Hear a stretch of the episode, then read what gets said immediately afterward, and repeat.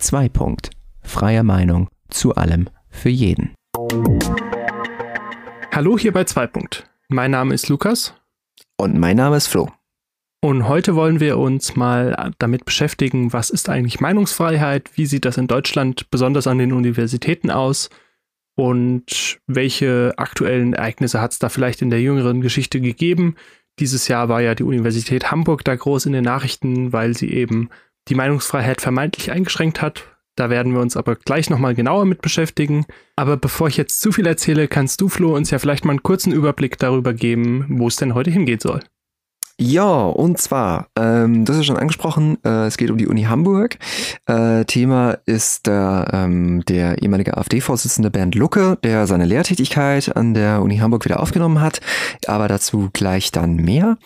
Ähm, je nachdem, wie viel Zeit wir dann noch haben und wo es so hingeht in der nächsten halben Stunde, geht's dann noch, äh, wie du schon gesagt hast, eben zu weiteren äh, Brennpunkten in der Welt, die wir uns angeschaut haben wo eben Meinungsfreiheit akut eingeschränkt wird oder wo es eben um die Frage geht, was ist berechtigt für Meinungsfreiheit, wie geht es, wie gehen wir um mit Aktivismus, wie gehen wir um mit ähm, Protesten, was geschieht da in der Welt? Da habe ich mir zum einen einmal rausgesucht, ähm, ganz aktuell die ähm, China Cables. Das ist die aktuelle, äh, ein aktuelles neues äh, Veröffentlich, eine aktuelle neue Veröffentlichung ähm, von verschiedenen, von einem Recherchenetzwerk, unter anderem in Deutschland auch von der Süddeutschen Zeitung, ähm, wo es darum geht, dass in China eine Volksgruppe, eine ethnische und religiöse Volksgruppe, die, ähm, Verzeihung, falls ich das falsch ausspreche, die Uiguren äh, in der Provinz Xinjiang ähm, oder Xinjiang ähm, unterdrückt werden Worum es dabei geht, ähm, dazu kommen wir dann, wenn wir da sind, beziehungsweise wenn wir dann noch zeitlich hinkommen. Aber es ist auf jeden Fall angepeilt.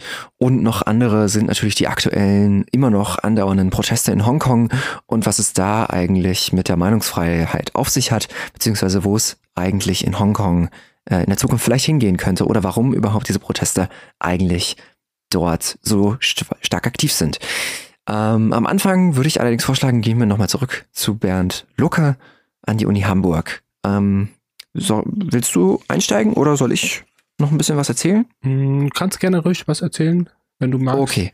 Also, also ähm, kurze Rekapitulation. Ähm, wie immer stellen wir euch noch äh, ein bisschen Quellenmaterial in, zur Verfügung, ähm, wo wir was rausrecherchiert haben. Wie äh, gewöhnlich ähm, haben wir selbst haben wir allerdings keine vollständig äh, ausformulierte Quellenliste, sondern einfach nur so ein paar Möglichkeiten, wo ihr eben euch äh, nochmal weiter informieren könnt, beziehungsweise wo ihr nachvollziehen könnt, wo wir so im Groben unsere Informationen eigentlich herbekommen. Ähm, so, worum geht's jetzt?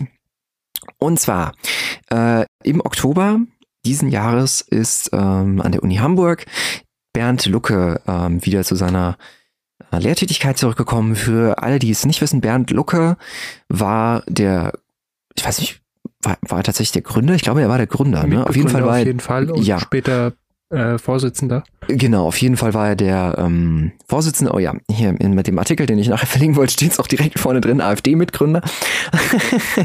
ähm, gut, gut, gut gelesen, die Quelle.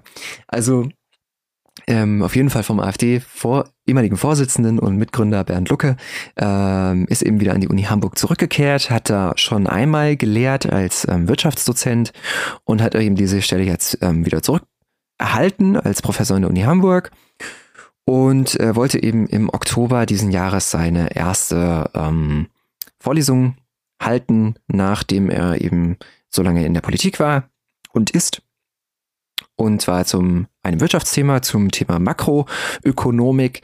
Ähm, also jetzt auch nichts, was jetzt direkt oder ähm, akut mit ähm, dem Gedankengut von seiner ehemaligen Partei ähm, in Verbindung geraten wäre. Hätte ich jetzt einfach mal so in den Raum gestellt.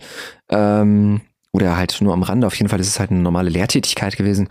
Und ähm, das Besondere war jetzt dabei, dass eben der gesamte Saal vollgepackt war mit Studenten und mit Aktivisten, hauptsächlich eben aus dem linken Spektrum, die lautstark dagegen protestiert haben, dass eben er diese Lehrtätigkeit wieder aufnimmt. Und ähm, auch Transparente entfaltet haben und eben ähm, die ganze Vorlesungszeit und auch weit darüber hinaus eben durch lautstarken Protest verhindert haben, dass diese Vorlesung überhaupt stattfindet. Und er hat sich das dann ähm, eine Zeit lang angeguckt und hat sich auch ins, ins Publikum dann gesetzt, weil er eben auch im Endeffekt nichts machen konnte und ist dann allerdings nach ähm, einiger Zeit dann auch gegangen, weil eben die Vorlesung nicht stattfinden konnte oder die, die Veranstaltung halt nicht stattfinden konnte. Und ähm, ja, der, der AStA, also der Allgemeine Studierendenausschuss der Uni Hamburg, hat sich im Nachhinein auch dazu geäußert und hat eben gesagt, dass es eben nicht vereinbar sein kann, dass eben äh, der Mitbegründer der AfD in seinem Image als Mitbegründer der AfD und ehemaliger Vorsitzender eben diese Lehrtätigkeit wieder aufnimmt. Ähm, das wollten sie halt nicht hinnehmen, wobei ähm, da der Asta allerdings betont hat, dass eben er nicht zu diesen Störungen im Hörsaal aufgerufen hat. Ähm, ja, und darum soll es jetzt erstmal gehen. Ähm, er hat dann, also Bernd Lucke hat dann äh, kurze Zeit später wieder einen äh, zweiten Versuch gestartet, der ist äh, auch dann gescheitert. Und ähm, der dritte Versuch äh, ist dann unter Einlasskontrolle stattgefunden und hat dann auch funktioniert, obwohl der auch Protest nicht vollständig abgewehrt werden konnte. Und ähm, ja, darum soll es jetzt erstmal gehen, die nächste halbe Stunde. Was bedeutet eigentlich Meinungsfreiheit an Universitäten und wie ist das gerade in dieser akuten Situation? Wer hat da Recht und gibt es überhaupt ein Recht haben? Gibt es eine richtige Position? Gibt es eine falsche Position? Was ist eigentlich hier Sache? Und äh, darüber wollen wir einfach mal diskutieren und wir, wie immer freuen wir uns, wenn ihr im Anschluss daran euch äh, auch überlegt, was ist eure Meinung dazu und euch ähm, überlegt, wie könnte man damit vielleicht auch umgehen und uns das dann schickt, entweder über unsere Mail oder über eine Voice Message auf Anchor. So, und jetzt genug der Einführung. Ähm, Lukas, jetzt habe ich so lange geredet. Sag du mir doch einfach mal, was, was hältst du so generell von diesem ganzen, von diesem ganzen Geschehen da? Also erstmal, bevor ich groß ins Thema einsteige, möchte ich meine Aussage von vorhin korrigieren. Er war nicht Vorsitzender, er war Bundessprecher. Ähm, okay. Also ähm, wir haben zwar keinen hundertprozentig journalistischen Ansatz, aber so die groben Fakten sollten stimmen. Ja, ja, wobei, ähm, wobei, wobei Bundessprecher ja mehr oder weniger der Vorsitzende ist, oder? Ja, ich, ich jetzt komplett. weiß es tatsächlich nicht genau, aber bevor ich hier irgendwelche Gerüchte in die Welt setze, ähm, denke ich, ist es besser, das nochmal gerade zu stellen. Ja, alles klar. Ähm, gut. Dann aber grundsätzlich, was halte ich von dem Thema? Ähm, ich habe in der Vorbereitung mal nachgeschaut. Ähm, die Uni Hamburg ist ja tatsächlich eine staatliche Uni, keine Privatuni oder kein privater Träger dahinter ähm, weil dann wäre es mir recht leicht gefallen zu sagen, es ist erstmal ein Privatunternehmen und das Privatunternehmen kann tun und lassen, was es möchte. Und wenn es möchte, dass der, dieser Mann da auftritt, dann äh, hat man da nicht gegen zu demonstrieren, weil man hat sich diese Uni selbst ausgesucht und die Uni kann das tun und lassen, wie sie will. Ja, ja. Das Argument entfällt aber, weil es keine private Gesellschaft ist. Es ist eine staatliche ja. Uni. Ähm, dann kann man erstmal grundsätzlich darüber äh, diskutieren, ob es denn ob es okay ist, dass dieser Mensch da lehrt, aber ich denke, das war jetzt nicht primär die Frage. Die primäre Frage war eher, ähm, wie ich zu den Protesten stehe. Habe ich das richtig verstanden? Mm, Oder ja, allgemein? Beides, beides. Okay. Kannst du dir, kannst du dir. Ähm, also erstmal finde ich es, denke ich, auch okay. Wir hatten ja, äh, haben auch einen Beitrag verlinkt, wo es eben darum geht, was denn andere Uni-Professoren so an lustigen Sachen von sich geben. Ja, genau, ähm, da können wir auch gleich nochmal drauf eingehen. Ähm, also da war ein Beispiel bei, dass ein, mhm. war es ein Biologieprofessor, ich glaube, ähm, nein, nein, es war ein, ein, ein Abwasserexperte, eigentlich für solche städtische Abwasserreinigung und solche Sachen, glaube ich. Mm, Dieser Mensch ja. hat eben sprach von Energiefeldern und von Chemtrails Genau, es geht ähm, konkret um Professor Ralf Otterpohl. Da ist sie wieder so, äh, so gut vorbereitet. Abwasserexperte an der äh, TU Hamburg-Harburg. Ähm, und äh, der Artikel, den findet ihr, den Artikel findet ihr in der Beschreibung. Ähm, das ist ein Tagesschau-Artikel, ähm, die es online im, auf der Seite der Tagesschau gab vom 14.11. diesen Jahres. Genau. Oder ein Evolutionsbiologe, der eben Homo-Ehe ähm, als Kindesmissbrauch oder als, wie war das Zitat, wenn wir jetzt schon so präzise sind, ähm, staatlich geförderte Pädophilie, Pädophilie, stimmte, und schwersten Kindesmissbrauch ähm, betitelt. Ähm, nur um mal so ein paar Ausschnitte zu zeigen. Puh, das ist halt schon, äh, ja, ne? Ja, ähm, fällt mir so ein paar nicht jugendfreie Sachen ein. Ähm, genau. Ähm, jetzt habe ich mir aber in der Vorbereitung mal überlegt, wie ich da tatsächlich zu stehe.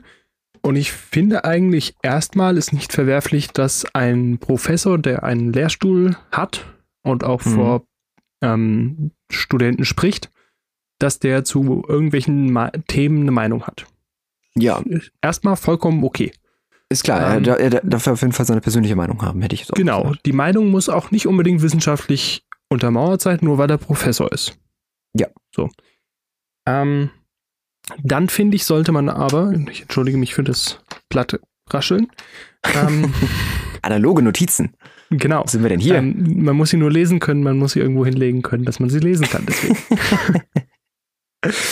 dann finde ich es aber ganz wichtig, dass er eben, also er kann auch gerne, es war ein Beispiel ja in dem ARD-Beitrag drin, dass auch ein Professor eben dazu veröffentlicht hat, zu einer nicht so ganz wissenschaftlichen Meinung. Das war dieser Herr Otterberg, Otterbein.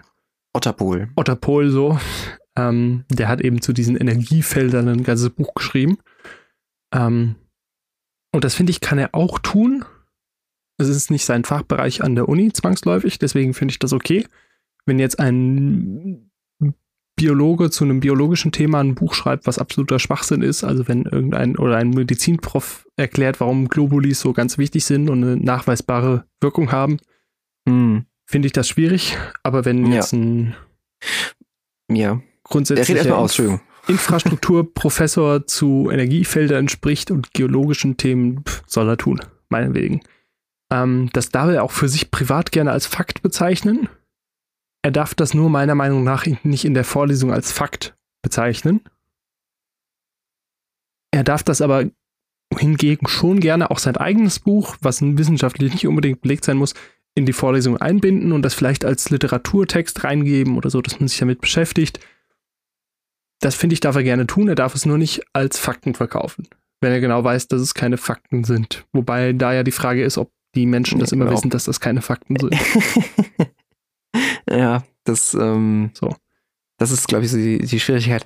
Ähm, da, da, würde ich vielleicht gerade einhaken und sagen, ähm, ich sehe das ähnlich, wobei nicht in allen Punkten gleich, würde ich sagen. Also ich, ich, mhm. ich, ich finde, du hast vollkommen recht, dass du sagst, der, der Professor, der Dozent, muss ja nicht unbedingt ein Professor sein, aber der Dozent oder auch, ähm, um es runterzubrechen, auf die Schule zum Beispiel, der Lehrer, darf natürlich und hat natürlich auch eine persönliche Meinung zu allen möglichen Themen.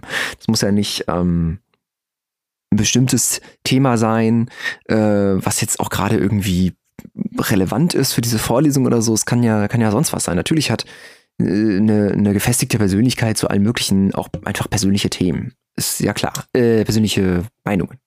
Logisch. Ähm, schwierig wird es eben aber da, wenn diese Meinungen eben ähm, als Lehre in die, in die Lehre mit eingebracht werden, obwohl ähm, sie eben nicht in die Lehre gehören. Und jetzt ist natürlich die Frage, das will ich mich auch gar nicht anmaßen, zu behaupten, was in die Lehre gehört und was nicht. Das ist natürlich eine extrem schwierige Frage. Aber dafür gibt es eben auch ziemlich, ähm, ziemlich gute Regeln, zumindest in der Schule. An der Uni bin ich mir ehrlich gesagt nicht so hundertprozentig sicher. Ähm, aber in der, in der, in der Schule gibt's dafür ziemlich klare Regeln eigentlich. In ähm, Politik, Lehrer zum Beispiel darf er auch nicht in der Klasse stehen und äh, Kunden irgendwie Werbung für eine bestimmte Partei machen oder so. Ähm, und das finde ich ist eine sehr, sehr gute Sache, weil eben sonst eben dadurch gefährdet wird, dass die Schüler beziehungsweise die Studenten eben sich nicht eine eigene Meinung bilden können. Ähm, wie das eben eigentlich gewünscht ist auch. Jetzt ist es ja so, dass ähm, an, der, an der Uni die Leute natürlich älter sind als in der Schule und sich daher auch, man, man, man kann daher auch annehmen, dass die Leute auch einen gewissen, ja, eine gewisse Fähigkeit entwickelt haben, um eben nicht auch alles einfach ähm, zu lernen und äh, ja, mehr oder weniger abzuspeichern, sondern halt auch Sachen schon zu hinterfragen, das, was man ja eigentlich in der Schule hätte lernen sollen. Und jetzt kann man natürlich sagen, okay, jetzt können die Dozenten natürlich auch sagen, es gibt Chemtrails und äh, irgendwelche Energiefelder, so wie das ähm, der eine Professor macht, oder ähm, eben diese, diese sehr ähm, interessante, sehr ähm, merkwürdige, wenig realistische und höchst verstörende, ehrlich gesagt, Vorstellung zu Homosexualität, äh, wie das eben der andere Professor äh, gemacht hat, auch zu finden in dem Artikel. Kann man sagen, das können die haben und das äh, können die auch in der Vorlesung sagen, aber das finde ich dann trotzdem sehr, sehr schwierig, weil das halt auch darüber hinausgeht, dass das, ähm, also die Chemtrails jetzt nicht, aber zum Beispiel die Homosexualität ist halt, diese Homosex die Homosexualität so zu verunglimpfen, so zu diskriminieren, das ist halt schon hart an der Grenze zu ähm, dem, was ich sagen würde, was okay, was okay ist, auch einfach gesellschaftlich. Ähm, deswegen finde ich, ist das nicht in Ordnung, wenn jemand eine öffentliche Bühne kriegt, um sowas zu ähm, ja, verlautbaren. Aber das ist eben die Schwierigkeit, das ist eben die Schwierigkeit, die, die wir uns jetzt stellen. So, wo hört Meinungsfreiheit auf und wo beginnt Diskriminierung? Das ist, und ist Diskriminierung vielleicht aber auch irgendwo Meinungsfreiheit, so krude es klingt? Also, ähm, das ist eine sehr, sehr schwierige Frage. Auf der, auf der einen Seite haben wir da, jetzt zurück zum Beispiel von Ben Lucke, auf der einen Seite haben wir äh, einen Dozenten, der eben eine Partei gegründet hat, gegründet hat, die sehr ja, die herrschenden Kritiker würden jetzt sagen, die sehr dem Völkischen nahesteht. Andere würden vielleicht sagen, die einfach ein sehr, sehr fremdenfeindliches Bild äh, geprägt hat und auch ansonsten eine sehr, ähm, ja, unschöne Politik führt, um es mal ein bisschen zu ähm, verniedlichen, was da äh, eigentlich passiert. Und auf der anderen Seite haben wir eben Studenten, die ja jemandem quasi das Wort abschneiden und komplett die Möglichkeit nehmen, sich irgendwie zu äußern. Äh, zu, auch zu einem Thema, was mit seiner vorigen Tätigkeit gar nichts mehr zu tun hat. Und da ist jetzt halt die Frage auch, ist das, ist es gerechtfertigt, in dem Sinne diesen Protest zu halten, obwohl diese Person vielleicht auch gar nichts sagen wollte zu dieser, zu seiner, zu ihrer, seiner Geschichte oder vielleicht auch diese Geschichte gar nicht mehr damit in Einklang bringen will. Also Bernd Lucke zum Beispiel äh, auch schon bereits vorher, ähm, nach seinem äh, Austritt aus der AfD, auch äh, mehrmals deutlich gemacht, dass er eben diese sehr, sehr harten, sehr, sehr, äh, ja, auch bösartigen teilweise äh, fremdenfeindlichen Aussagen eben nicht unterstützt hat und dass er ähm, eben auch äh, aus einem anderen ähm, ja, politischen Feld kommt, als es jetzt so aufgenommen wird, was die AfD jetzt ist. Wobei man diese Aussagen natürlich auch in Frage stellen kann und sollte. Aber es ist eine schwierige Frage und ich weiß ehrlich gesagt nicht hundertprozentig, wie ich darauf reagieren soll. Bin ich wirklich sehr, sehr zurückhaltend auch.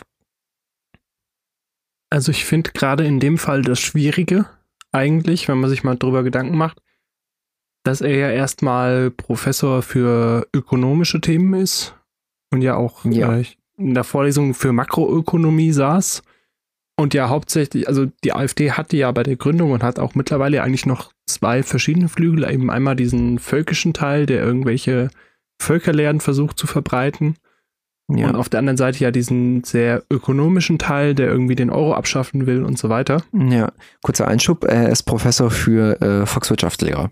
Genau. Und er ist halt eigentlich in diesem wirtschaftlichen Flügel, tatsächlich. Und äh, ist auch über ein, ich hatte es gerade noch gelesen, Moment, über ein Plenum der Ökonomen erst in diese Partei gekommen. Mhm. Ähm, und man wirft ihm ja jetzt quasi diese Teilung in Deutschland vor und gerade die rechtsradikalere oder die rechtere Ausrichtung der AfD, hm. die er mit begründet hat, wobei sein Politikfeld ja eigentlich was völlig anderes ist. Also. Wo, ja, wobei man dazu natürlich auch sagen muss, man kann ihn jetzt hier nicht so komplett in Schutz nehmen. Zum einen hat er das auch geduldet, sich davon auch sehr, sehr selten distanziert und auch teilweise sehr fragwürdige, also aus mein, mein, meiner Sicht fragwürdige, auch schon durchaus fremdenfeindliche Thesen unterstützt äh, und auch verteidigt. Ähm, möchte ich gerade widersprechen. Also, ja. er hat im Januar 2019 gut, man kann dazu sagen, erst nachdem das Bundesamt für Verfassungsschutz eben die AfD als Prüffall ja, genau, das ist schon eine ganze, ganze Weile ähm, her. Hat er der Zeit gesagt, und ich zitiere, äh, die AfD sei zu einer latent fremdenfeindlichen deutschnationalen Partei mit rechtsradikalem Einsprengseln geworden. Ähm, ist jetzt ein Zitat von Wikipedia. Ähm, mhm. Von daher, er hat sich auch dagegen ausgesprochen und das ist ja auch deutlich, nachdem er ausgetreten ist. Ähm, ja. Jetzt frage ich mich gerade tatsächlich, wann er genau ausgetreten ist, wenn ich so groß behaupte, dass es nachdem, dass er ausgetreten ist. Ähm, äh, kann ich gerade so auf die Schnelle nicht rausfinden, aber ich meines Wissens nach ist er das nicht mehr. Hm. Nee, er ist auf Oder? jeden Fall kein. Nee, nee, nee, er ist auf jeden Fall kein Parteimitglied mehr der, der Alternative Deutschland. Er hat ja zwischenzeitlich zwei neue Parteien gegründet. Also. ja, also ich, ja, und das auch schon, glaube ich, 2015, oder? Ja, ich, ich, ich denke auch, ja. Genau, also in 2015 hat er die Partei Allianz für Fortschritt und Aufbruch gegründet. Ja. So. Und naja, nachdem er da aus, und auf dem gleichen Parteitag, wo er da ausgetreten ist, hat er noch eine Partei gegründet. Also er ist scheinbar sehr umtriebig, was Parteien angeht. Aber das, das finde ich eben so schwierig an an dieser Diskussion, dass ihm ja jetzt gerade ein Themenbereich vorgeworfen wird, der mit seinem Fachbereich und mit seinem Handeln in der Partei überhaupt nichts zu tun hat. Ähm, ja. Wobei ja tatsächlich die Frage ist, wie du es gesagt hast, ob man sowas dulden kann und ob man dann nicht vielleicht auch selbst damit zum Händler oder zum Handlanger wird für solche Meinungen. Ja, also dazu zum Beispiel, ähm, was, was, was, was ihm vorgeworfen wird, zum Beispiel, in ähm, äh, von einem linken Politiker, äh, also nicht, nicht Richtung, sondern der Partei, die Linke. Ähm, Robert, Robert, Robert Fietzke heißt der ähm, ähm, gute Mann. Und äh, er hat halt gesagt, auch schon zu Lukas Zeiten haben halt gerade so Wahlslogans äh, der AfD auch schon damals für Furore gesorgt. Also beispielsweise auch diesen, ähm, äh, ja, ich sag jetzt mal der NPD entlehnten Slogan, wir sind nicht das Weltsozialamt, ähm, wurde eben auch damals, als Luke eben noch in der Partei war, ähm, verwendet. Zum Beispiel. Und ähm, also das sagt hier der ähm, linken Politiker Robert Fietzke. Und das ist ähm, natürlich dann schwierig, finde ich. Ich weiß aber ehrlich gesagt auch nicht so richtig. Es ist halt ein sehr, sehr schwieriges Thema. Also zum Beispiel danach hat sich auch, ähm, nach der ganzen Aktion hat sich auch ähm, Frank-Walter Steinmeier, Bundespräsident, ähm, geäußert und hat gesagt, dass eben ähm, diese Proteste nicht akzeptabel sind, also die Proteste gegen Bernd Lucke, weil man eben sich gegenseitig respektieren muss. Und das teile ich auf jeden Fall diese Ansicht. Also ich fand auch diese, ähm, das kann ich auf jeden Fall sagen, diese Art von den Protesten, wie das eben geführt wurde, fand ich sehr, sehr fragwürdig, weil eben auch teilweise einfach über ihn drüber geschrien wurde und er mehr oder weniger nicht die Möglichkeit hatte, überhaupt sich zu artikulieren, sondern ihm mehr oder weniger komplett über den Mund gefahren wurde. Und das finde ich halt sehr, sehr schwierig. Weil das ist auch keine Art des Dialogs, finde ich, sondern es ist nee, das einfach ein um andere runterbrüllen schon an Zensur. Ja, das, also, das ist eben das sehr, sehr schwierig. Ich kann, ich kann sehr gut nachvollziehen, woher diese Abneigung kommt. Also ich muss ehrlich gesagt sagen, ich finde diese Person jetzt auch nicht unbedingt charismatisch. Ähm, geschweige denn, dass ich gerne äh, einen Vortrag von ihr hören würde, wobei ich auch wieder sagen muss, ich kann nicht einschätzen, was für ein guter Volkswirtschaftler äh, er ist und wie gut er diese Lehre halten kann wenn es eben getrennt ist von dem, ich sag jetzt mal, politischen äh, Gedankengut, was eben er damals mit inszeniert hat oder vielleicht auch immer noch in sich trägt, ich weiß es nicht, ähm, kann ich eben nicht einschätzen. Trotzdem kann ich eben diese Ressentiments verstehen, die eben immer noch vorherrschen. Aber ich finde, dafür ist es halt der falsche, die falsche Art von Protest. Einfach die, die definitiv falsche Art von Protest. Ja, also ich denke, da hätte auch ein offener Dialog deutlich sinnvoller sein können oder deutlich mehr gebracht, als ihn niederzubrüllen. Ja, die, die, die Frage ist halt, die Frage ist halt, ist die Debatte überhaupt angebracht, wenn es um eine Vorlesung über Makroökonomie geht, die er halten sollte. Ähm, und zweite Frage, was bedeutet es eigentlich, Meinungen auszuhalten? Und in dem Fall wurden halt Meinungen nicht ausgehalten. Aber es ist eben, wie gesagt, eine schwierige Frage. Wobei ich hinter meiner Aussage stehen würde, dass ich sage, den Protest, so wie er in der Form stattgefunden hat, fand ich nicht angemessen und würde ich auch immer wieder verurteilen, so wie es eben, so wie er eben da stattgefunden hat. Es muss auf jeden Fall ein, ein gegenseitiges, gegenseitiges, eine gegenseitige Respektkultur muss es auf jeden Fall geben. Es muss nicht ein Verständnis geben vom Gegenüber, aber es muss auf jeden Fall eine Respektkultur geben und dass man den anderen eben nicht einfach so, ja, runterredet. Find, das fand ich sehr, sehr fragwürdig. Und wo ich, wo, wo ich auch ehrlich gesagt sagen würde, finde ich schwierig, ähm, obwohl ich mich auch eher in dem Spektrum sehe von den Protestierenden, muss, würde ich mich da ehrlich gesagt als Protestierender fragen, ist, trete ich nicht gerade meine eigenen Werte irgendwie so ein bisschen mit Füßen, indem ich den anderen da nichts mal zu Wort kommen lasse und ihn quasi so aus der aus dem Raum raus treibe. Ähm, was bedeutet das eigentlich für meine eigenen Werte? Ja, wobei ich glaube, das genau war doch der Ansatz von dem Protest, dass man eben nicht wollte, dass er da Vorlesungen hält oder irgendwie überhaupt zu Wort kommt. Und dann war ja eigentlich genau das der Sinn hinter der Protestaktion, oder nicht, ihn gar nicht zu Wort kommen zu lassen. Ja, genau, aber man kann ja auch, also man kann ja auch sagen, wir möchten nicht, dass diese Person äh, Vorlesungen oder, oder generell Veranstaltungen hält, ähm, aber das, das, das muss man ja nicht so disrespektvoll machen. Man kann ja auch, also ich sag mal, ich fand das, ich fand das sehr schön. Ähm, ich fand das sehr schön. Da haben einmal, äh, es hat ähm, John McCain, US-Senator, gesagt, ähm, im Wahlkampf 2008 gegen Obama, wurde er, wurde er gefragt, eine sehr, sehr krude These auf ähm, Obama. Und dann hat er gesagt, nein, er, er ist kein schlechter Mensch, äh, in, de, in, dem Beispiel ging es noch um eine andere Bezeichnung, aber es ist jetzt hier egal. Er ist kein schlechter Mensch. Er ist nur jemand, er ist ein guter Mensch, mit dem ich nur ähm, fundamentale Meinungsverschiedenheiten habe, ähm, was aber nicht bedeutet, dass ich ihn kaputt reden muss oder ihn irgendwie schlecht reden muss, obwohl er das nicht ist. Das trifft, das möchte ich hierbei ganz besonders betonen, dass ich das nicht über alle AfD-Politiker sagen würde. Mir fallen da gerade so ein paar ein, denen ich durchaus unterstellen würde, dass sie nicht in diese Kategorie einfallen. Von wegen. Ähm, Echt jetzt?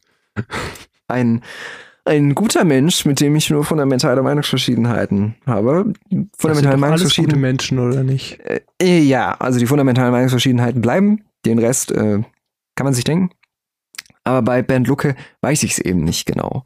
Und da finde ich, passt es eigentlich relativ gut, weil man kann eben auch man kann eben auch, wenn man fundamentale Unterschiede hat, trotzdem miteinander in den Dialog kommen. Und ansonsten ist ja auch überhaupt keine Lösung, ohne dass jemand drunter leidet, möglich.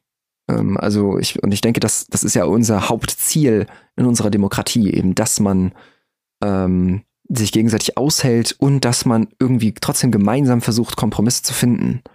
Und das ist eben äußerst, äußerst schwierig in dieser Debatte, wenn eben einer dann so komplett überschrien wird. Aber es ist sowieso super schwierig und ich habe auch jetzt schon wieder das Gefühl, dass ich vielleicht irgendwie in den Hörern vielleicht jetzt irgendwie eine falsche Meinung von, äh, eine falsche, falsche Vorstellung von meiner Meinung irgendwie impliziert habe, weil eben dieses Thema so unglaublich kompliziert ist und ich auch nicht so richtig weiß, wie ich das artikulieren soll ähm, ohne dass jemand direkt eine falsche Vorstellung hat von dem, was ich meine und vielleicht auch äh, ne, ne, vielleicht einfach auch eine falsche Vorstellung davon hat, ähm, wie, wie ich gewisse Sachen sehe und mich dann falsch einordnet und dann irgendwie das Gefühl hat, dass ich vielleicht irgendwie die und die Position unterstütze, die ich gar nicht unterstützen möchte oder andersrum. Und ähm, deswegen ist das Thema ist sehr, sehr, sehr, sehr schwierig und bedarf auf jeden Fall mehr mehr Dialog. Das ist, glaube ich, die Kernaussage, die ich festhalten möchte da zum Schluss. Das ist ein super Abschluss, du. Für den Themenbereich. Aber wir haben ja, wir haben ja grundsätzlich noch mehr vorbereitet. Ja. Ähm, wo es auch um das ein sehr schwieriges Thema geht und auch um Meinungsfreiheit und was darf man sagen und was wird geduldet. Ähm, du hast jetzt was rausgesucht, wenn ich das richtig gesehen habe, zu den Uiguren in China. Magst du uns da mal einen kurzen Überblick geben, um was es da geht? Ja, das kann ich sehr gerne machen. Also die Ju Uiguren, es tut mir wirklich furchtbar leid, falls ich das falsch ausspreche. Wir haben vorher äh, versucht, äh, mehrere Hörbeispiele zu finden, äh, wie man das am besten ausspricht, aber ähm, und haben auch tatsächlich daran geübt, aber es ist äh, schwierig. Also bitte nicht äh, übel nehmen, falls wir das falsch aussprechen. Also die Uiguren sind ein ähm, ähm, ethnisch-religiöse Minderheit in China, in der Pro Provinz äh, Xinjiang oder Xinjiang ähm, und ähm, bilden eine muslimische Minderheit in China. Und das ist eine Besonderheit, weil eben ähm, in China ähm, es nur verhältnismäßig, also immer noch sehr, sehr viele, aber verhältnismäßig wenige ähm, Muslime gibt.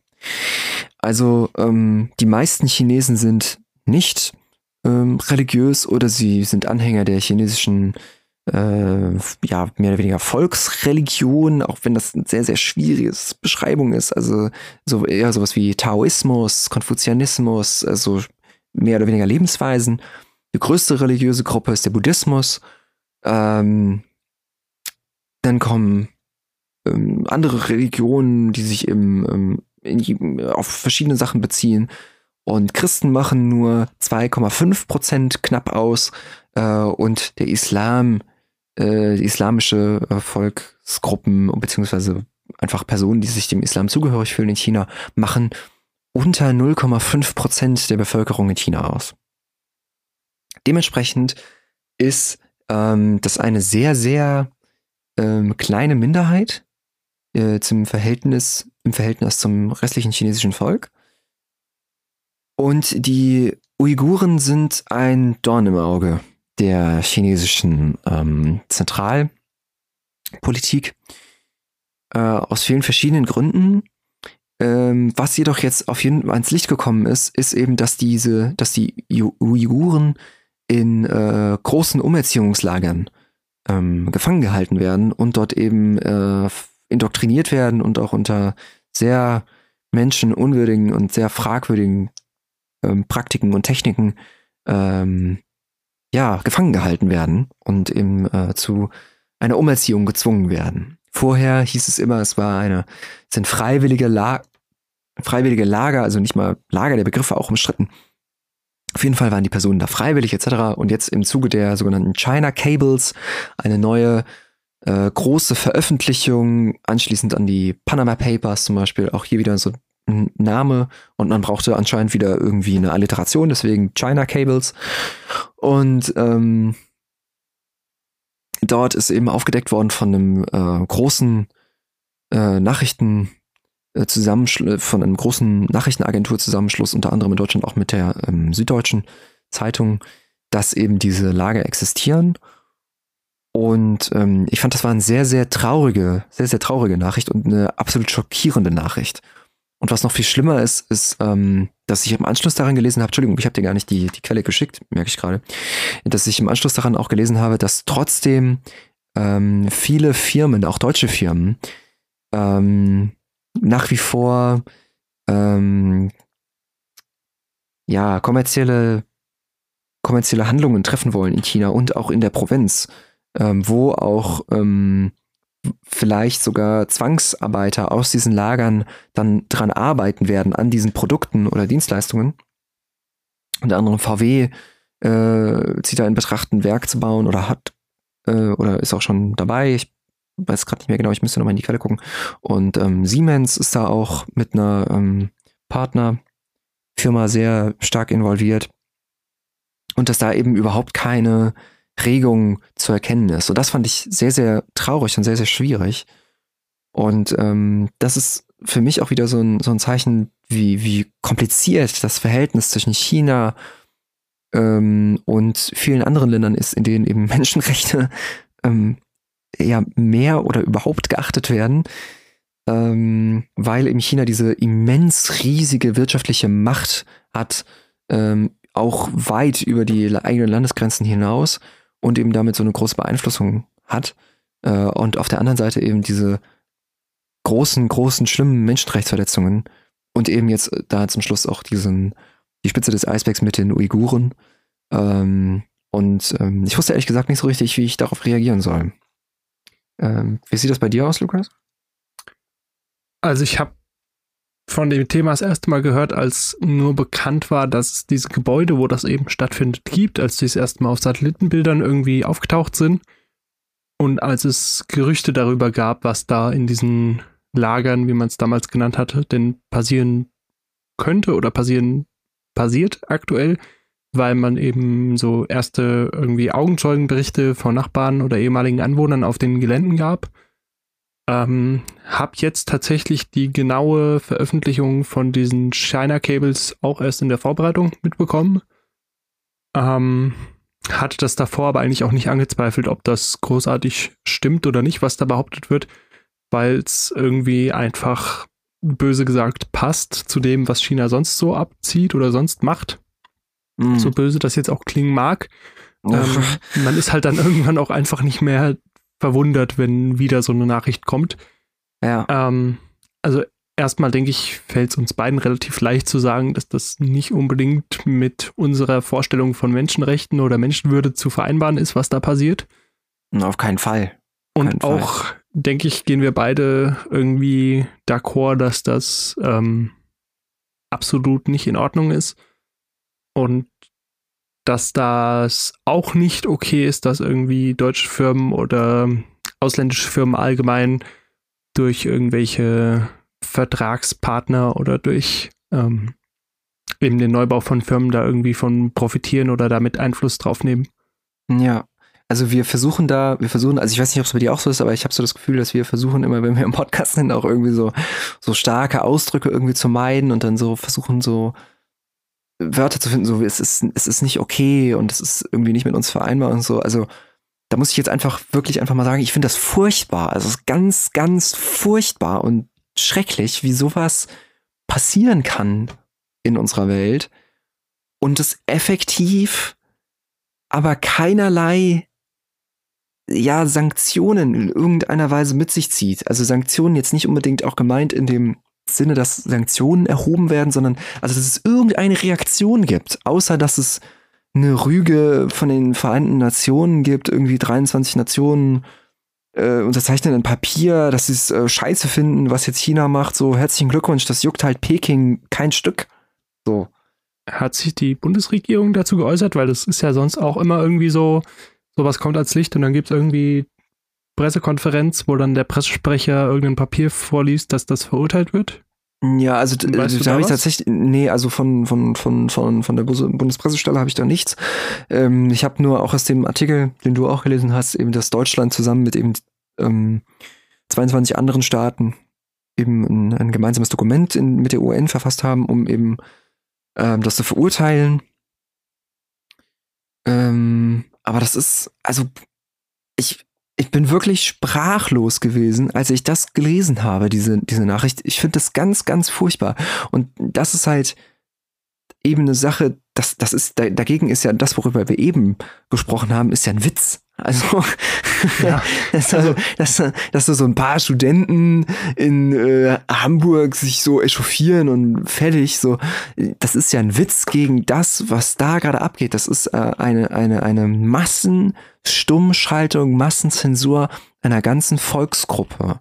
Man geht davon aus, dass es so knapp eine Million, eine Million, ähm, eine Million Uiguren sind, die in China chronisch unterdrückt werden und in Umerziehungslagern inhaftiert sind.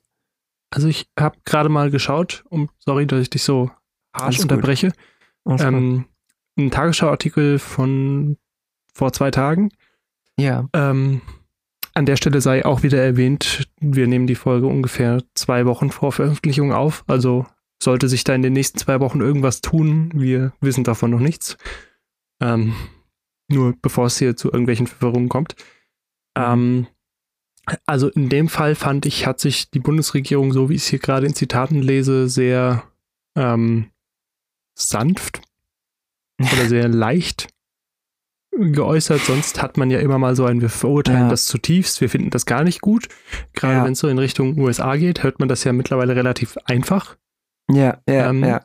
Und jetzt ist hier das Zitat, also ich habe einen Tagesschau-Artikel, das sind von, äh, Von dem, wem ist das? Das Zitat? ähm, Seibert, dem Pressesprecher, ja. äh, Steffen Seibert. Das sind Berichte, die uns in höchster Weise besorgen. Wow. doch, ähm, Moment. Das, das, Außenminister- das wäre sowas, das würde ich sagen über die Proteste in Hamburg. ja, So. Berlin befinde sich seit geraumer Zeit mit der chinesischen Regierung zu dem Thema Uiguren immer wieder in sehr ernstem Gespräch. Oh Gott. Wir fordern die chinesische Regierung natürlich weiterhin dazu auf, die Menschenrechtssituation dort, die eklatante schlecht ist, zu verbessern. Ja, das hat in den letzten 50 Jahren super geklappt. Genau.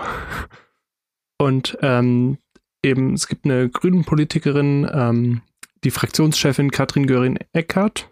Moment, Mhm. war sie das? Genau. Die eben, im beide unten wird wer anders zitiert, deswegen war ich gerade ein wenig verwirrt.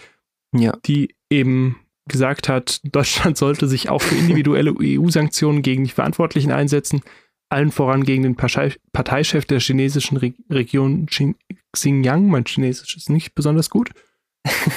ähm, und hier war eben das andere Zitat, auf das ich eigentlich hinaus wollte. Äh, Margaret Bause, Sprecherin der Grünen Bundestagsfraktion für Menschenrechte, ähm, hat eben, Bundestagsfraktion für Menschenrechte. ja, der Grünen Bundestagsfraktion. Ach so. Ach so, Also, okay. ja. Ja, sie ist die Ähm, Sprecherin, okay. Ja. Genau. Ähm, ah, ich war eben in der Zeile verrutscht. Es hat Mhm. doch auch äh, Katrin Göring-Eckardt gesagt, ähm, die Bundesregierung sollte unverzüglich den chinesischen Botschafter einbestellen und klar machen, dass die Verfolgung der Uiguren gestoppt werden muss. Und darauf wollte ich eigentlich hinaus. Ja. Also klar, ähm, egal was es in so einem Fall ist, die Opposition ähm, drückt sich da eh immer ein bisschen klarer aus, als es die Regierung tut, finde ich. Ja. Ja, auf jeden Also das ja, ist jetzt natürlich. nicht Das- überraschend. Ähm, das ist ja auch ein gewisser Moment weit irgendwie Positionierung. Von daher wundert es mich nicht. Aber Mhm. ich finde das Es- schon gerade ein, ähm, wir sind da besorgt und wir sind im Gespräch irgendwie sehr wenig. Das ist so ein bisschen, als ob im Kindergarten ein Kind äh, gerade mit seiner Schaufel einem anderen eins über die Rübe gezogen hat.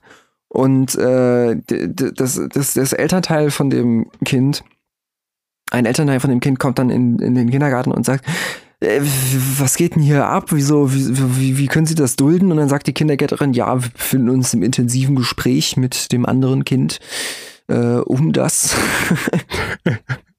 um das, Ja, äh, also- ähm, um, um das zu lösen. Wir haben, ähm, wir haben, wir haben, wir haben akute, ähm, akuten Gesprächsbedarf signalisiert an das Kind und äh, wir warten jetzt auf eine Rückmeldung.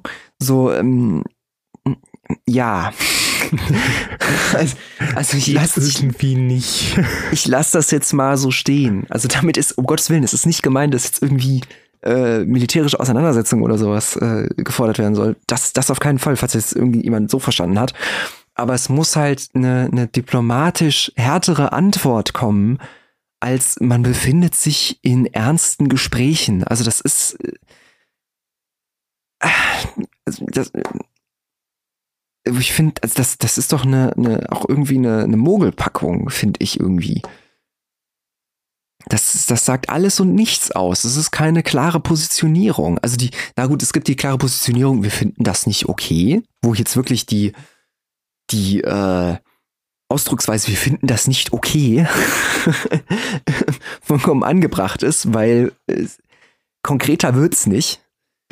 Ähm, und das, das macht mich wirklich wahnsinnig irgendwie. Das macht mich echt fertig, wenn ich, wenn ich so mit ansehen muss, wie das nicht weiter konkretisiert wird. Und das ist ja nur die Spitze des Eisbergs. Du hast ja eben schon gesagt, es wundert einen nicht mehr, wenn solche Nachrichten aus China kommen. Ja, es wundert einen nicht mehr, aber das, ist das nicht auch eigentlich irgendwie schrecklich, dass, es, dass man so irgendwie schon abgestumpft ist auf solche Nachrichten? Dass wir irgendwie so davon ausgehen, dass in China über eine Milliarde Menschen einfach so, so ganz normal so zensiert vor sich hin leben? Also, ich finde das irgendwie ganz, ganz erschreckend und gruselig, wo sich das, wo sich das mittlerweile hin verlagert hat. Und dass wir da auch irgendwie gar nicht mehr uns so eben so drüber echauffieren, wie das eben jetzt da die Opposition gemacht hat. In ihrer Rolle als Opposition, was ja auch vollkommen richtig und wichtig ist. Aber dass das eben gar nicht mehr so im Alltag ist. Und genau das gleiche auch mit den, mit, mit eben den, mit eben den Firmen, die in China auch gerade in dieser Provinz eben involviert sind, dass das eben eine ziemlich krude und seltsame Art ist zu agieren. Also ich, oh, ich wirklich da, oh, mir läuft's kalten Rücken runter, wenn ich das höre. Ganz furchtbar. Entschuldigung über diesen Ausbruch, aber es war echt notwendig. Ganz gruselig, ja.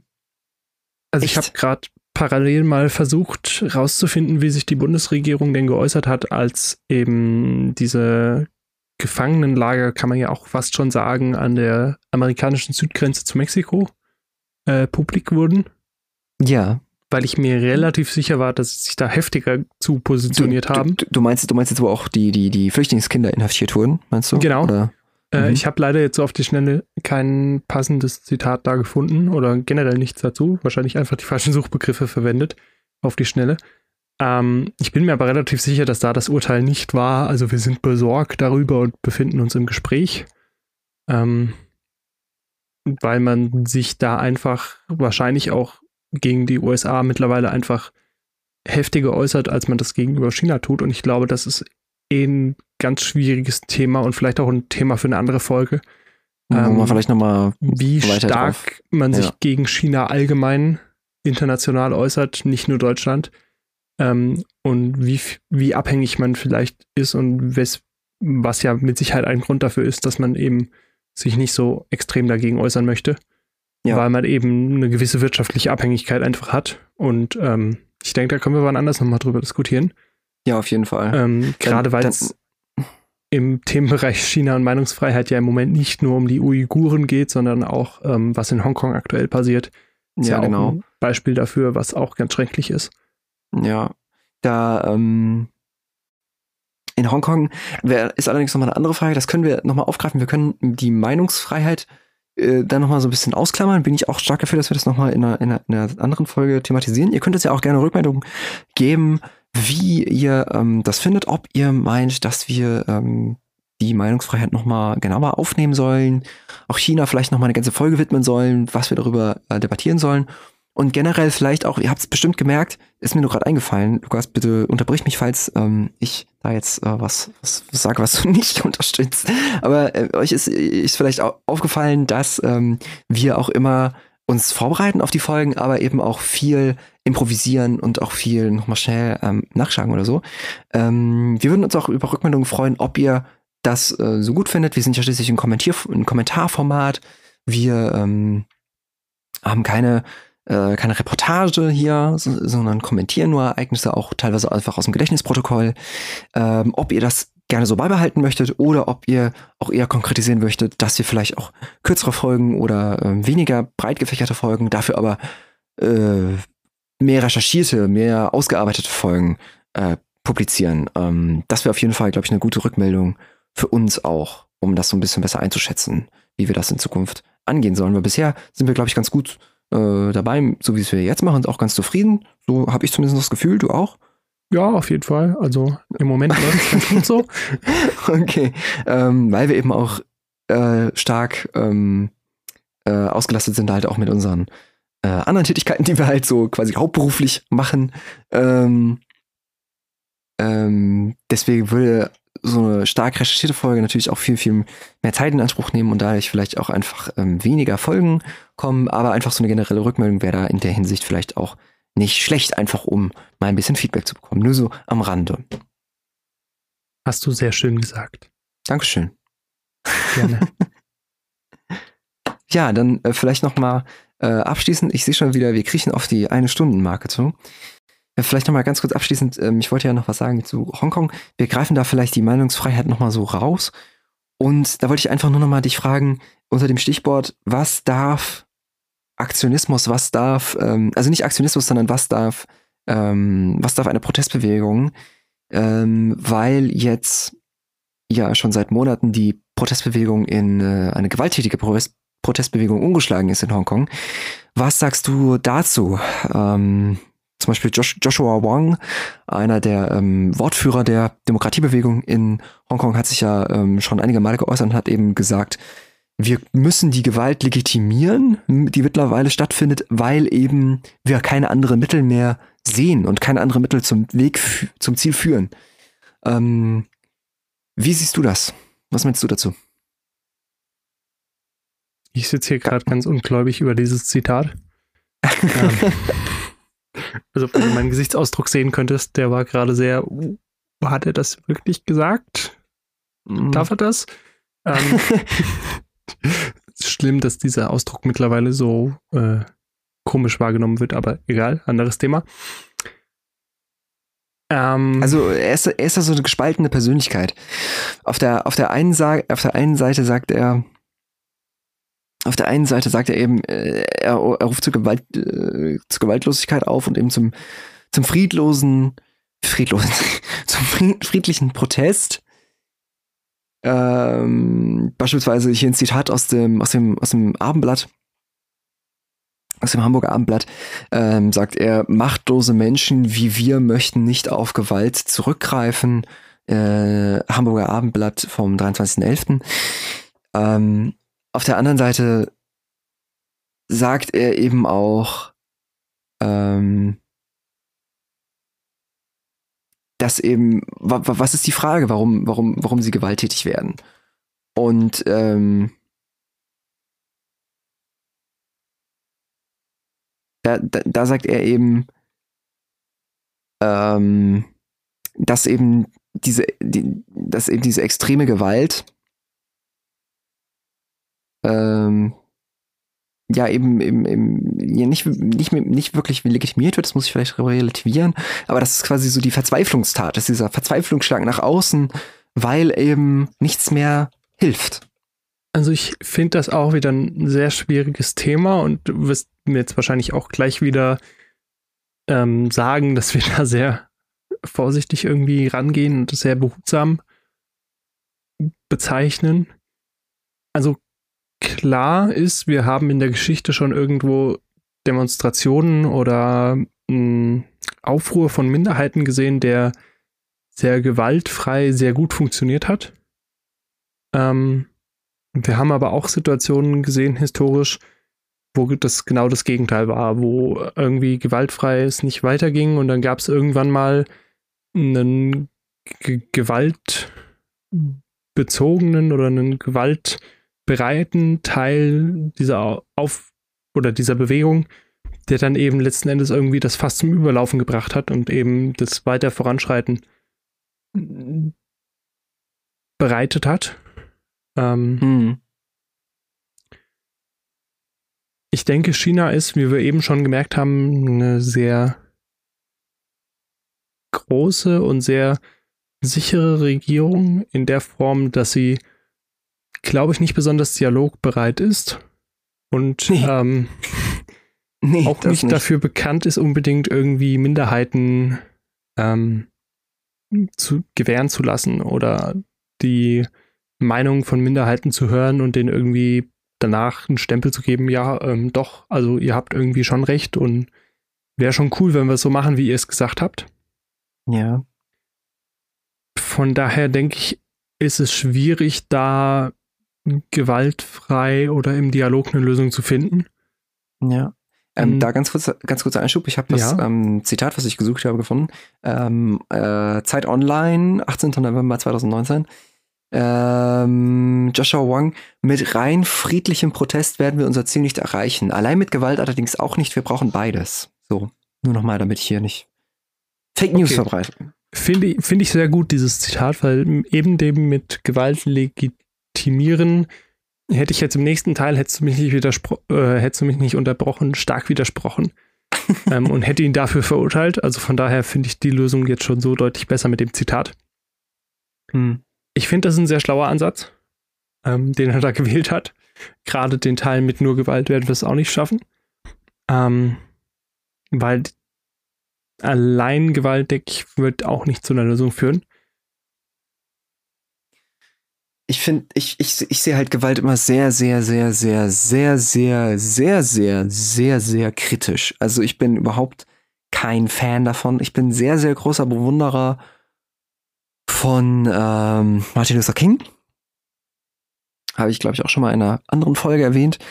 Äh, und auch ein sehr großer Bewunderer von ähm, Mahatma Gandhi. Wobei ähm, die sich ja auch teilweise unterschieden haben in der Ausführung ihres Protests.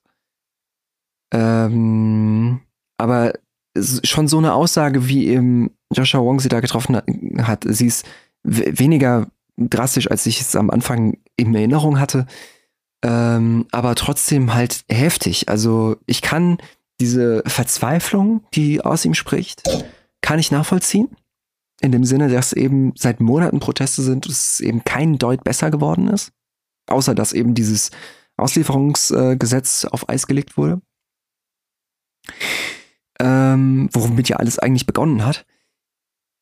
Aber ähm, in, in meiner Hinsicht, in, in, in meiner, aus meiner Perspektive ergibt friedlicher Protest am meisten Sinn. Also sobald man eben Gewaltprotest fördert oder auch selbst einsetzt, ähm, begibt man sich auf die gleiche Ebene wie die, die man bekämpft. Oder meistens begibt man sich dann auf die gleiche Ebene, wie die man bekämpft. Und das, das hat halt keinen Sinn. Also friedlicher Protest ist da vielleicht weniger effektiv, aber es ist auf jeden Fall moralisch, moralisch weniger verwerflich. Zumal man Frage, sich ja selbst, Entschuldigung, dass ich so reingrätsche, zumal man sich ja selbst da ein bisschen angreifbar macht, ähm, weil man ja natürlich von der Position aus, wir waren immer gewaltfrei, wir waren immer friedlich und haben friedlich demonstriert und sind hier grundlos irgendwie angegriffen worden mit Polizeigewalt. Wenn man dann mit Bögen und Brandbomben auf die Polizei viel schmeißt. besseres ja. Standing hat, als eben dann plötzlich mit ja. Gewalt zu antworten, weil man damit ja, ja, quasi auf einmal die Gegenseite legitimiert. Ja. Ähm, ja, auch egal, ob sie jetzt von China unterstützt wird oder nicht, erstmal eine allgemein regulierende und sicherheitsschaffende Wirkung haben sollte, wenn man das jetzt aus Deutschland verwöhnt so sagen kann. Ja. Wobei wir natürlich auch ähm, aus einer sehr komfortablen Position sagen können, ja, es ist halt moralisch weniger verwerflich, weil wir eben nicht in dieser Lage sind. Ich weiß nicht, wie ich agieren würde, wenn ich in Hongkong leben würde. Ja, und absolut. Eben, also äh, damit konfrontiert sein will. Das, das will ich will ich mich auch gar nicht anmaßen, aber eben aus meiner Position, wie ich hier sitze, muss ich das verurteilen, eben Gewalt anzuwenden, in jeder Protestform, weil es für, aus meiner Perspektive und aus meiner, ähm, aus meinem, aus meinem Verständnis von Protest auch einfach falsch ist. So. Und, aber es ist, ähm, genauso wie alle anderen Beispiele, die wir bisher besprochen haben, auch einfach extrem, extrem schwierig nachvollziehen, nachzuvollziehen, weil es eben so weit weg ist. Ähm, und wir können nur mit unserer halbwegs gebildeten, recherchierten Meinung aufwarten und äh, denen damit entgegentreten. Ja. hast, hast du schön gesagt. Habe ich das schon wieder so abschließend formuliert? das, das hatte wieder so eine abschließende Wirkung. ich, ich, muss, ich muss daran arbeiten. Ich muss daran arbeiten. Ja, ähm, ich würde sagen, äh, wir, wir nähern uns jetzt schon sehr, sehr stark, oder wir sind jetzt auch schon, ich bin mir nicht hundertprozentig sicher, die eine Stunden Marke. Oh, oh, oh. Wie viel haben wir denn noch? Wie viel haben wir denn noch? Also in der Aufnahme sind wir über eine Stunde, aber mit Versprechern und Anfang sind wir knapp davor, würde ich schätzen. Okay, dann ähm, kann ich ja noch mal kurz ähm, dich was fragen. Ähm, hättest du eine konkrete, na, muss nicht konkret sein, aber eine Idee für eine kommende Folge? So, haben wir noch gar nicht drüber geredet in den, in den letzten äh, Folgen. Wir haben noch nie so drüber geredet, was uns interessiert. Mir fiel jetzt spontan eben ein, als wir über, ich glaube, als wir angefangen haben, über Hongkong zu sprechen, fiel mir spontan so die Thematik um den Brexit aktuell ein. ähm, das nie endende Thema, ja. Genau. Ähm, auch wahrscheinlich passend dann mit einer nie enden wollenden Folge, ähm, wobei das wahrscheinlich organisatorisch ein Problem sein wird. Kann man, ähm, kann man, kann man ein paar John Oliver-Zitate reinbringen. Genau. ähm, das fände ich tatsächlich mal ganz interessant, aber ob das jetzt die nächste Folge sein muss, weiß ich nicht. Mhm. Ähm, können, können, ja. können wir ja mal gucken. Sollte, sollte ja auch in Zukunft spannend werden, äh, wenn dann, äh, jetzt muss ich gerade überlegen, wann ist denn die Wahl in Großbritannien? Weißt du das, wann die Wahl in Großbritannien äh, ist? Nein, ich kann es gerade mal, äh, ich sollte ins Mikro sprechen. Nein, ich kann es gerade mal schauen. äh, 12. Äh, Dezember. 12. Dezember, dann, nee, da, da sind wir auf jeden Fall nicht mehr dabei, oder? Das, da ist die Folge hier schon noch. noch die Folge sollte für die geht dann 6, online. Die sollte für eine Woche davor sein, oder? Nee, in zwei Wochen. Oder? Bin ich jetzt ganz blöd. Moment. Doch, die ist für den 6. Ja, ja, um, genau. Wir haben noch eine für diese Woche Entschuldigung, und nehmen gerade für nächste Woche auf. Genau. Ja, genau. Ja, ja dann wäre das dann, ja ganz spannend. Wir, Bam, dann könnten wir am Freitag aufnehmen. Freitagabend. Um, äh, weiß ich nicht. Sehr früh vorher. und äh, sehr, sehr spät vorher. Und ähm, dann direkt die Ergebnisse darüber debattieren. Ja, also an hey. der Stelle sei dann schon erwähnt, ihr werdet, ihr werdet in der nächsten Woche keinen Trailer von uns hören und eine sehr spontan entstandene Folge vom Vorabend nächsten Samstag genießen können. Freut euch schon nach, darauf. Wenn alles, wenn alles nach Plan läuft. Aber genau, ansonsten habt ihr auch keinen Trailer, weil wir dann keinen vorbereitet haben.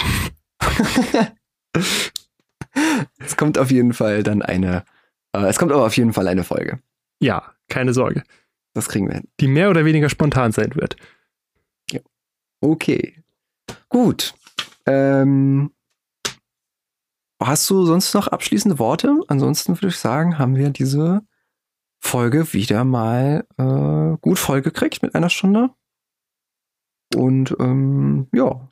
Was, ich hätte noch ein schönes Halbwegs-Zitat. Ja. Ähm, ich möchte dich nochmal zitieren, weil ich das so einen einprägsamen, tollen Satz mittendrin fand. Oh, oh, ich, ähm, fühle mich geehrt. Genau.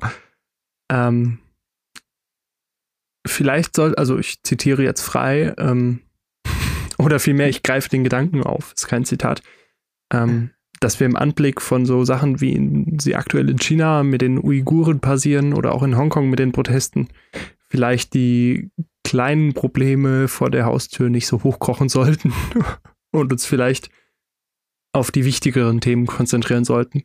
Ja. Ähm, weil dann plötzlich so eine Frage, ob ein Politiker an der Uni sprechen darf oder nicht, plötzlich ganz klein ist. Ja, wobei natürlich auch wichtig, auch Keine wichtig, Frage. auch der Debatte, aber die, ähm, die, Wichtigkeit nicht absprechen, aber ja. da werden so Themen dann plötzlich ganz klein. Da gibt es nicht nur im Bereich der Meinungsfreiheit manchmal deutlich wichtigere Themen als das, was tatsächlich Tag ein, Tag aus diskutiert wird. Ja, da, da stimme ich dir auf jeden Fall zu. Gut. Alright. Dann ähm, war es das äh, von dieser Woche zwei Punkt. Ähm, und wir freuen uns, wenn ihr uns eine Video Nachricht hinterlasst, äh, Quatsch, eine Videonachricht, eine Audionachricht hinterlasst auf Anchor. Den Link dazu findet ihr wie immer in der Beschreibung. Und äh, auch die Quellen, die wir zitiert haben äh, in dieser Folge, findet ihr auch wie immer in der Beschreibung. Ähm, und ja, dann freuen wir uns, wenn ihr nächste Woche wieder dabei seid bei ähm, Brexit dann vielleicht, äh, wenn wir es gut hinkriegen, direkt am Wahlabend dann darüber zu reden. Eine ganz frische Folge. Und äh, ansonsten freuen wir uns, wenn ihr ansonsten noch nicht so viel auf dem Kanal hier entdeckt habt. Wenn ihr, ähm, der gleiche Hinweis wie sonst auch immer, wenn ihr einfach noch mal ein bisschen rumstöbert, euch vielleicht noch mal ältere Folgen anhört, keine Sorge, die sind immer noch aktuell. Die Themen, die wir wählen, sind eigentlich relativ ähm, ja, zeitunspezifisch. Und ähm, ansonsten freuen wir uns, wenn ihr auch bei unserem Zweitformat reinhört, zwei Punkt nachgehakt, ähm, wo auch im Moment der, das zweite Skript abgesegnet wurde und, so viel kann ich verraten, äh, in Arbeit ist. Also in, in der Aufnahme. und da dann auch wohl bald hoffentlich irgendwann mal kommt. Gut. Das wäre es von mir soweit. Ja. Dann, äh, viel Spaß und äh, bis nächste Woche. Lukas, du hast das letzte Wort. Auf Wiederhören, adios, wie auch immer. Flo hat alles zusammenfassend schön gesagt. Das macht er immer toll. Okay, bis dann. Macht's gut und viel Spaß. Bis zum nächsten Mal.